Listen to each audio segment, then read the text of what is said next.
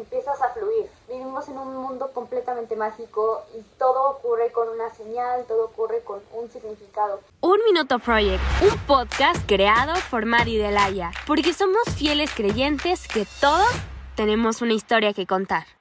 Hola, yo soy Mari y esto es Un Minuto Project. Sean bienvenidos a este nuevo video, podcast o en lo que sea que lo estén reproduciendo. Yo creo en las diosidencias. ¿Qué es una diosidencia? Una diosidencia es una coincidencia, pero que ya estaba planeada, ya estaba planeada por Dios. Y yo sí creo en las diosidencias. Creo que siempre se nos están dando señales y mensajes. Y vivimos en un mundo completamente mágico y todo ocurre con una señal, todo ocurre con un significado. Hoy estaba hablando con mis amigas, ayer hablé con otras amigas también y empecé a ver como ciertas situaciones que me hicieron darme cuenta que las coincidencias no son accidentes. Deja de estar buscando en lugares donde piensas que puedes encontrar respuestas, mensajes, eh, personas, situaciones, cuando ves que no dan fruto. Creo fielmente en las disidencias, creo fielmente en que todo sucede por una situación particular y a veces yo misma me estreso, yo misma digo, no, es que no, no veo que las cosas funcionen, no veo el propósito de las cosas, no veo por qué están ocurriendo de esta manera y necesito comprender y le queremos dar explicación a nuestro mundo, que no es malo porque somos seres humanos y los seres humanos nos queremos explicar lo que ocurre. Pero hoy te invito a buscar respuesta, hoy te invito a que ores por esa respuesta, hoy te invito a que tengas fe por esa respuesta. Me encanta porque vivimos en un mundo donde todo está sincronizado. Yo creo que el efecto mariposa es de esas cosas que me gustaría hacer otro podcast sobre eso. El efecto mariposa es de esas cosas que si no estuvieras en el segundo perfecto, en la situación correcta, no ocurrirían de esa manera. Abres más los ojos y eres más eh, despierta, ¿no? O despierto espiritualmente hablando. Dios te invita a estar en su brazo, Dios te invita a conocerlo, Dios te invita a querer tomarse un tiempo contigo, Dios te invita a tomarse un café contigo. Y si esta es la señal primordial, hoy te invito a que la tomes. Te invito a que ores por cualquier carga que tengas la oración es poderosa, ¿no? Es demasiado poderosa. Y estaba orando por esta amiga, y esta amiga perdió el apetito, estaba orando por ella, y yo sé que hay situaciones en la vida que se nos aparecen cuando estamos a punto de despertar espiritualmente. Despertar espiritualmente no solamente es una vez en la vida, creo que muchas veces despiertas espiritualmente y te pasan consecuencias y te pasan diferentes cosas que te hacen decir, no puedo más, ya no puedo cargar con esto, no entiendo por qué no se da, no entiendo por qué no se hacen las cosas,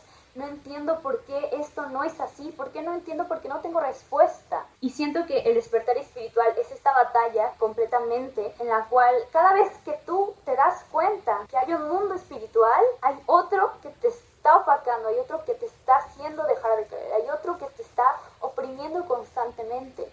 Y ella está peleando con un Goliat. Ella está peleando detrás de un Goliat, que pues para los que no saben, un Goliat es una batalla completa, una batalla, una guerra grande, ¿no? Es alguien que no podemos derribar. Y yo te invito a que tu Goliat lo, lo, lo batalles con toda la fuerza del mundo, que lo batalles, que lo pelees, que lo luches. El secreto es saber escuchar cuando está este mensaje. Uno trata de como continuar en, esta, en este camino como si fuéramos una chincheta, ¿no?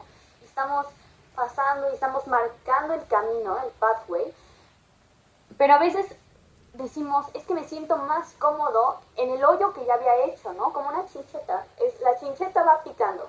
Cuando picas un hoyo y vuelve a, a pinchar y vuelve a hacer un hoyo y así sucesivamente. Y a veces queremos regresar, al regresar como nuestra chincheta al punto en donde ya habíamos hecho un hoyo. ¿Por qué? Porque ya está adecuado, porque ahí se siente cómodo, porque ahí ya habíamos eh, trabajado, ya habíamos hecho un camino, ¿no?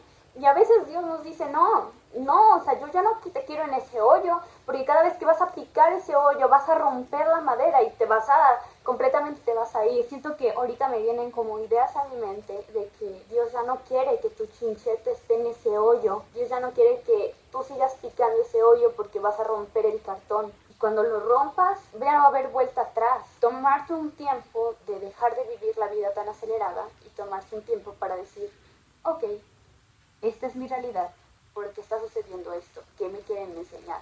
Esos mensajes que se te aparecen no son por casualidad. Recalco, la casualidad no existe. Todo llega en un debido momento, todo mensaje llega en una debida circunstancia, toda situación llega en un debido momento. Pero hoy te invito a tener fe, a tener fe, a poner bien puestos los pies. Si tú tienes fe, empieza llevar. Dejarte llevar de alguna manera es soltar esa carga, soltar esa ansiedad, soltar esa el por qué.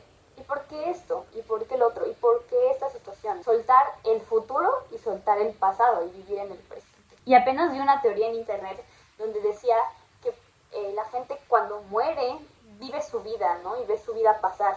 Y sé que todos volvemos como a repetir nuestra vida y la vemos pasar en nuestros, en nuestros recuerdos antes de morir. Y yo digo, si hoy yo estoy repitiendo mis recuerdos y tú también los estás repitiendo, ¿por qué no intentar cambiar tus recuerdos? O sea, si ya todos fallecimos, o sea, si ya todos ya nos dimos de baja y estamos repitiendo nuestra historia y la estamos viendo pasar, estamos viendo los patrones, ¿por qué no intentar cambiar la versión en la cual nosotros vivimos? Es una idea, una teoría bien loca, yo sé que no, tiene nada que ver espiritualmente ni bíblicamente, pero me estaba cuestionando y dije, pues sí es cierto, si ya, ya no estamos presentes, estamos recapitulando nuestros recuerdos pasados de cómo llegamos a vivir la vida, ¿por qué no intentar cambiar esa proyección que nosotros estamos sintiendo o viviendo? Hoy te invito a tener fe, a ver los mensajes de tu alrededor, a ver los mensajes que están ocurriendo, a hacer caso esos mensajes vívidos de, de Dios que te está diciendo, a ver, aquí está el mensaje, pero no lo quieres ver, no lo quieres aceptar. El proceso lineal de un deseo, si nosotros nos aferramos tanto al deseo, ¿cuándo lo vamos a soltar para que se haga realidad? Buscar diosidencias, a buscar coincidencias. Más bien no buscarlas, estar al tanto y esperarlas, creer en ellas, creer en, en que con fe van a aparecer las respuestas, pero por el momento, si no hay respuesta para esa respuesta, es porque estás encontrando otras cuestiones, estás encontrando otras cosas en tu enfoque. Y si ahorita no estás encontrando la respuesta es porque ese enfoque se necesita en otro lugar, no aquí, en esa respuesta. Cierro con esta frase. La casualidad es la manera que tiene Dios de mantenerse en el anonimato. Albert Einstein.